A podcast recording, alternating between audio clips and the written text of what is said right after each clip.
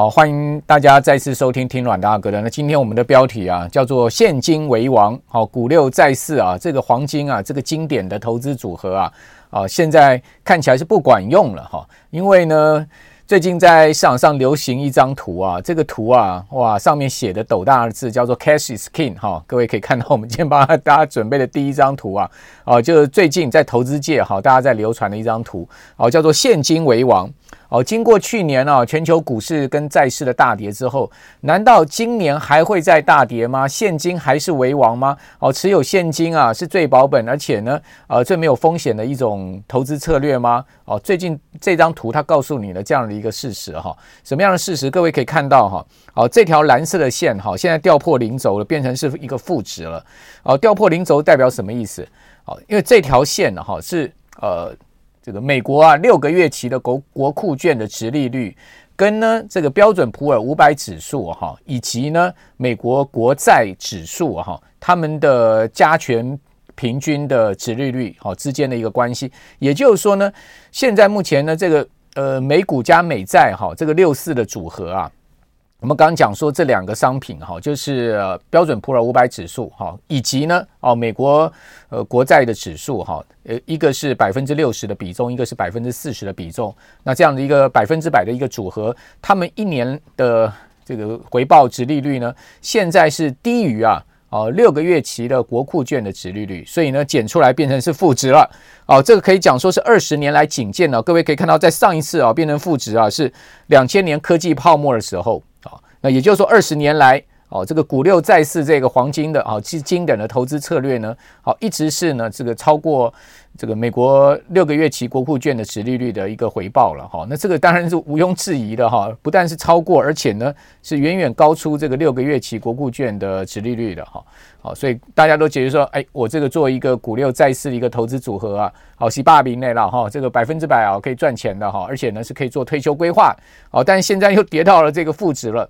好那所以呢，这个标题叫做啊“股六债四”好，那现在是输给了哈这个国库券哈六个月期的一个短利的情况好，所以呢现金为王，等于说呃现金回报率是更好哈，因为呢在美国现在去存啊美元定存啊一年期的利率啊现在都已经高达四趴以上了哈，那随着这个联准会未来可能还会持续升息啊，看起来这个利率还会再提高啊，好，所以呢这个负值也许才刚刚开始而已哈，那么再来看一下啊最近呢。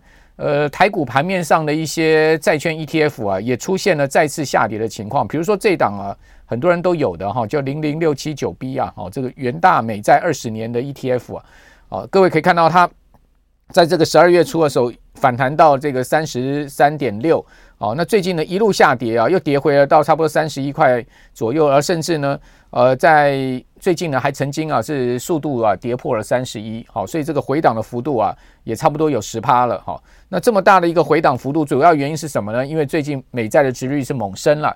好，那美债殖利率升，代表债券价格的下跌。我们可以看到哈，那美债殖利率上升的最主要原因是市场预期联准会的利率还要再抬高。哦，那去年十二月哈，美国联准会哈，它给出的这个今年的利率的高峰啊，好，我们根据这个点阵图啊，好，看到的是五点一。好，但是呢。呃，二月以来一连串的这个宏观经济数据啊，都告诉你通膨没那么好搞哦，通膨这件事情啊没那么好降服了哦。你看到从这个呃 CPI 哦到 PPI 哦到 PCE 哦到这个美国的零售销售哦，以及呢到这个非农业就业数据。哦，以及呢，可以看到这个首请失业救济金的人数等等，好，这些数据呢，不管是在就业市场的，或者是说呢，直接显示物价高低的，都告诉你啊，这个通膨情况哈，似乎没有像先前大家想的这么乐观，哦，可以呢持续的顺利的哈，不断的呃以陡峭的一个幅度呢下滑，哦，那呃尤其是这个 CPI，哇，这不但没下滑，还勾上去了，对不对？各位可以看到最新的这个不管核心。呃，PCE 哈，或者说呢，核心的呃核心 PCE 或者 PCE 呢，都较前一个月往上勾了，也就是说呢，它出现了一个回升的情况。哦，那 CPI 也大概也降不动了，哈，就是前一个月是六点五，降到六点四，仅仅只降了零点一个百分点而已。那这样子的一个情况呢，就让市场啊，对于联准会后面的利率啊，哦。这个高峰值啊，又把它往上抬高了。从去年的这个十二月，联准会给出的这个点阵图五点一，当时市场就认为说应该不会到五点一这么高哦。市场当时认为说大概呢升到四点九哦，差不多就已经升到顶了。也就是说呢，呃，即终端利率嘛，联准会大概就在四点七五到五之间了。哦，是四点九就到顶了。哦，但是现在呢，市场已经打消了这个看法了。不但打消了哦，这个今年下半年要降息的预期啊，哦，同时呢，也把这个。呃，所谓的利率的高峰哈，这个 terminal rate 啊，提高了到五点五了。各位看到这张图，你会发现，哇，这个联准会的利率哈，在市场的预期上面呢，是要一路上升了，到今年的九月哈，要到第三季度了哈，到第三季度来到一个高峰，大概在五点五好到五点七五之间呢，哦，它才会开始慢慢的下降。好，也就是说明年呢，二零二四年呢，才是一个降息年了。那市场一般预估啊，明年大概利率降多少呢？差不多会降一百五十个基点。这个其实啊，这个利呃预估预估还是呃，尽管是一个预估了哈，并不是一个可能的一个真实的一个呃可能的一个发展方向，以及呢，到底是不是升到这个五点五到五点七五啊，这个利率就到高峰了，也还是一个未知数。不过我们先呃先以这个市场现在目前的预测为准吧，哈，那。如果市场的这样的一个预测哈，我认为可能有几个预测的方向的一个基准的一个条件啊，而使得他们会做这样的预测。第一个呢，大家知道明年的十一月美国要举行总统大选嘛，那在总统大选前呢，把利率放松，好，把利率下降，当然有利于现在执政这个呃民主党的一个选情嘛，好，所以说这是一个哈从政治角度出发的思考点。好，另外一个思考点是什么呢？就是说呢，现在目前这么高的一个通膨环境啊。哦，如果失业率不大幅上升的话，哈，美国经济不衰退的话，恐怕这通膨压不下来。所以说，联准会把利率拉到这个五点五到五点七五，哈，甚至更高的一个水位啊。哦，看看这个经济会不会真的被压下来，同时呢，失业率大幅上升。如果真的是这样的一个情况的话，那当然经济一一一一一衰退，好，失业率大幅上升，物价呢很明显的开始在做这个下滑的情况之下，那联总会当然就可以放松利率了。所以大概基于这两个所谓的一个从经济面来看，一个从政治面来看的一个考量角度，所以市场做这样的一个预测啊，我个人觉得也挺合理的了哈，并不是太夸张的一个情况。那最新的美债殖率我们来看一下。好，六个月期，我们刚刚讲说打败了这个股六债四的一个经典组合的这个六个月期的国库券的殖率，现在已经高达了五点二了。好，那呃一年期的美国的这个国债的殖率呢是五趴。好，那两年期的呢已经到了四点九了。好，三个月呃三年期的到四点六了，五年期的到三四点三了。好，七年的是这个四点二四。好，那十年期的。呃，美国国债的值率也突破四趴了哈，这个突破四趴也是一个大事了哈，因为呢，去年呃，美国十年期国债值率最高是四点二五左右哈，那跌。呃，一波下跌，跌到了三点四啊，这个回档的幅度相当的大。之后呢，诶，你会发现，诶，从三点四现在也又再次升破四趴，那会不会升破去年的四点二五的高点？不敢讲哈，但是呢，可以看到再去挑战去年的高点的可能性非常的高，因为两年期美债现在目前的四点九已经上逼五趴了，上逼五趴，这个是二零零七年七月以来最高的一个利率水准了哈。那三十年期的呢，也升破四趴了哈，到了这个四点零三，也就是说，美国现在目前呢，哦，从这个一个月期的国库券一直到三十年期的国债哈，全线呢都已经超过四趴的利率水准了哈，这个可以讲说是呃首次见到了一个状况哈，就是。呃，这一段时间呢以来，首次见到了一个情况，而且你也发现哦，这个国债啊呈现一个负斜率的一个情况，非常的明显，就是说倒挂情况非常明显。那通常这么明显的一个倒挂，而且持续的时间这么久，哈，就告诉你后面经济是要衰退的。那经济到底什么时候会衰退呢？啊，经济呃衰退比较有可能的时间，像一般市场预估了哈，大概是今年的年中哈，一直到年底哈，甚或到明年初，好，这段时间呢会出现一个经济的衰退，至少衰退的幅度哈，以及衰退的呃的整个情况呢，现在还说不准哈，是一个温和衰退，而是是一个比较有一定程度的衰退，现在说的还。还说不准了哈，不过呢，时间周期大概应该在这个周期。我觉得衰退啊，如果说拉到明年下半年的话，恐怕是不利拜登的选情了。所以再怎么样啊，让经济早点衰退，可能对现在目前的执政党来讲是一个比较好的事情。好，这个是呃从这个政治的角度来思考这件事情哈。因为我记得我之前有跟各位报告过嘛哈，一九八零年跟一九八一年这两年，美国都出现了这个经济的衰退哈。当时呢，就正好是。这个呃，卡特跟这个雷根两个人在竞选总统，卡特要竞选连任嘛，好，雷根来挑挑战他，结果卡特就输了，好，那输了最主要原因就是因为美国的失业率当时大幅拉高，哦，同时呢，你会看到说这个经济出现了这个衰退的一个状况。我想这个拜登啊，一定会记得他老前辈啊这样的一个例子啊，在这个尽量力保在他的选前这个半年呢、不要出现经济衰退，而且最好是经济从衰退开始到复苏。好，那利率又下降，那股市在上涨，好，那失业率也下降，那这个不是挺美的吗？这就非常有利于他的一个竞选环境了嘛，哈。好，那这个是在呃整个从政治的角度来思考了哈。当然是我觉得说经济跟政治是呃没有办法分开的，这两个东西都挂钩在一起，所以政经不分了哈。你说啊，从政治东西来思考经济是不是客观？哦，我觉得某某种情况来讲哈，经济也是替政治来服务的哈。那另外我们来看到这个两年期美债殖率现在已经上逼五趴了，哦，这我刚刚讲了是二零零七年。七月来最高的一个殖利率哈，那另外我们再来看美债十年期的殖率也突破四趴了哈，在上个礼拜突破四八之后又回调，那突破四八，各位也可以看到至少是两千零八年这个呃所谓上一次的经济衰退哈大的一个金融风暴以来的一个最高值利率了。那那为什么会是呃这样的一个情况呢？为什么各位看到就是说？呃，美国的这个物价持续尾大不掉呢？好，为什么联准会已经把利率拉到了四点五了，到四点七五这个区间呢？还没有办法把这个利呃物价压下来，而且是顺利的，如这个联准会这些决策官员的想法呢，这个朝两趴的目标迈进呢？我觉得主要原因就是一个就业市场太好。各位可以看到，哦，这个是美国的职业空缺数，哦，就是说在职务空缺数上，在非农的部分，现在高达一千一百万人。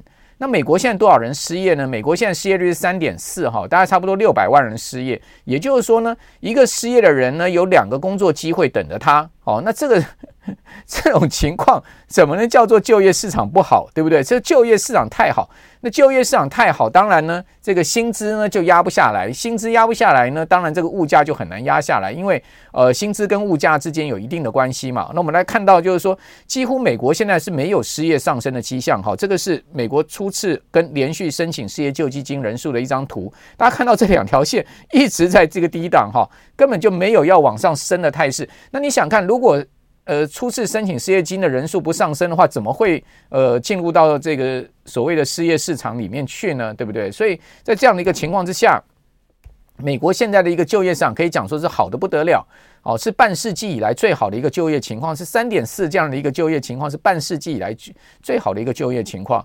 那当然，经过两千零二零二零年三月那个疫情的冲击啊，还记得那时候美国的。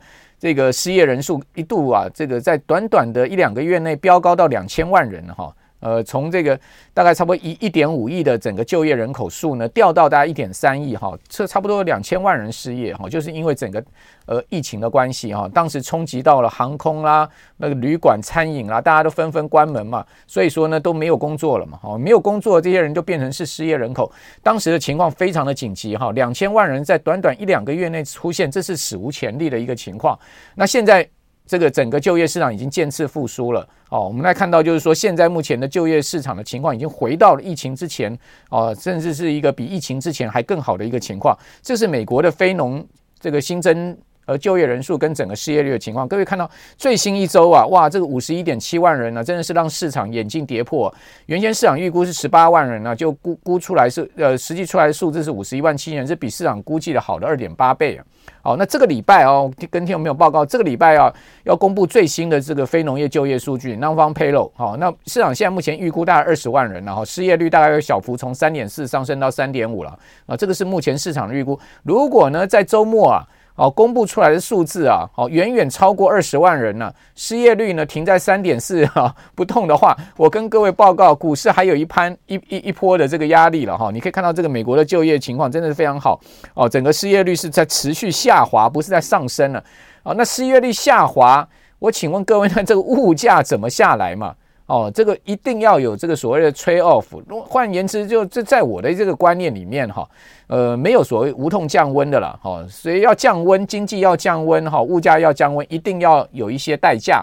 哦，什么样的代价呢？就一定要有一些 trade off 啊。哪些东西 trade off？第一个失业率 trade off 嘛，那经济衰退来 trade off。因为这失业率跟经济衰退这两个东西是挂钩在一起的。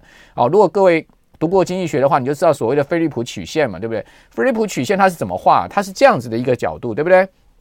好，这样子画下来一个图形，它告诉你一边是这个呃通货膨胀，一边是呢这个呃这个失业。好，也就是说呢，失呃呃失业的这个比例越高，好，失业率越高的话，物价就越低嘛，因为它是降下来的，对不对？这边是这个昂 Employment，好，就是失业，这边是这个物价，好，所以呢会出现这样子一个情况。好，那所以呢，菲利普启告诉我们，就是说。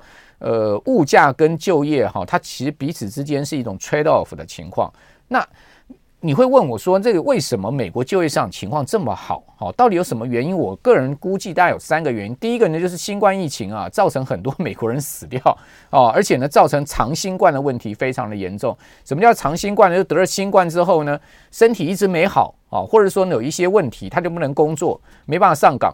哦，这个叫做长新冠。哦，很多台湾的朋友也有这样的问题，我不知道，呃，我们在大陆的朋友有没有这样的问题啊？或者我们的观众朋友，你自己本身有没有长新冠？像我一些朋友就说，哎，什么心悸啊，心律不整啊，过去都没这种问题了，现在却偏偏跑出来。还有最近我不晓得大家有没有看到，比如台湾这个电视上面或者网络上面，常常有那个什么带状疱疹的这种东西。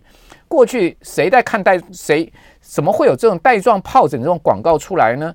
哦，后来我一打听说，哦，原来很多人现在得了新冠之后啊，开始长这个带状疱疹了。我不知道大家知不知道这个事情啊？你会发现最近那个带状疱疹的广告哈，非常的多。这个广告突然出来，哦，莫名其妙的哦，原来就是跟这个新冠疫情有关。这个就是所谓的长新冠的问题。好，带状疱疹，好，然后心悸、心律不整，很多问题的啦。好，所以呢，这个疫苗打了也不见得是没问题的啦。好，所以这些问题都出来，那到造成了很多人就没有办法上工了。哈，这个就是一个问题。而且更何况，美国死亡多少人？已经死亡一百一十三万人，一百一十三万人，差不多快要一个 percent 的一个呃这个所谓的就业率嘞。好，因为美国现在目前大概一亿六千万的这个就业人口，所以一趴就是一一百六十万，就是几乎要呃一个 percent 的这个就业的情况了。哈，那另外各位看到，它整个染疫有一亿多人。有一亿多人呢，我们算一亿多人里面一百个人有一个啊，这个长新冠的话，那是多少？对不对？那就那。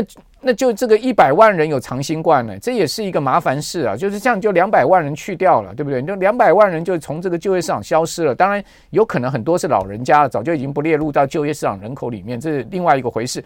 好，所以呢，第一个，我认为这个染疫死亡一百多万是一个问题。第二个呢，就是所谓的长新冠哈，导致了没有办法工作，也是另外一个问题。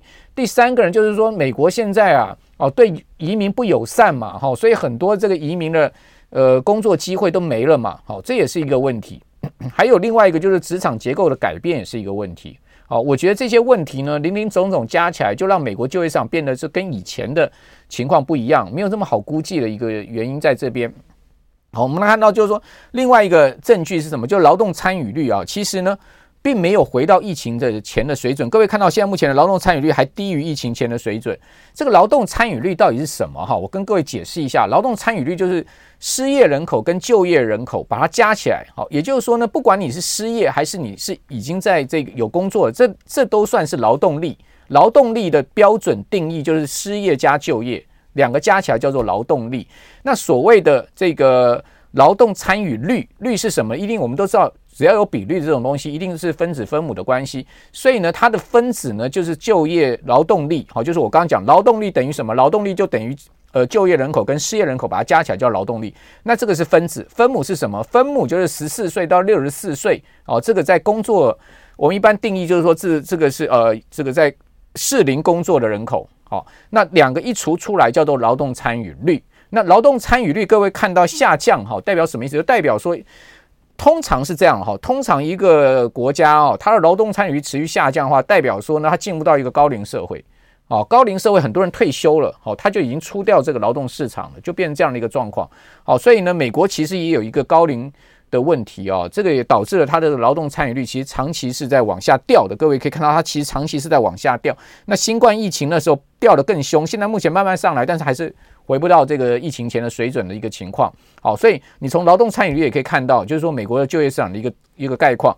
那我刚刚讲说，整个就业人数其实已经回到了差不多这个疫情当时的一个高峰，呃，疫情前的一个水准，大概一万五千人，现在大概差不多一一，对不起，一一万一亿五千人，现在是目前在一亿六千人的一个就业市场的一个情况，所以一趴失业率嘛，对不对？一百六十万人嘛，那到底什么样的情况下，真的可以把美国的这个经济降温下来，然后呢，这个物价降温下来呢？美国的经济学家 Foreman 哈，他是呢白宫的前啊这个呃呃经济总顾问，然后就是首席的经济呃经济顾问，好，这个有一个美国的有名的经济学家叫 Foreman，好，Foreman 他就预估了，好，真正要把这个物价打到联准会两趴的目标啊，哦，他说呢，必须啊要把失业率从现在的三点四、三点五拉到六点五，啊，那代表什么意思？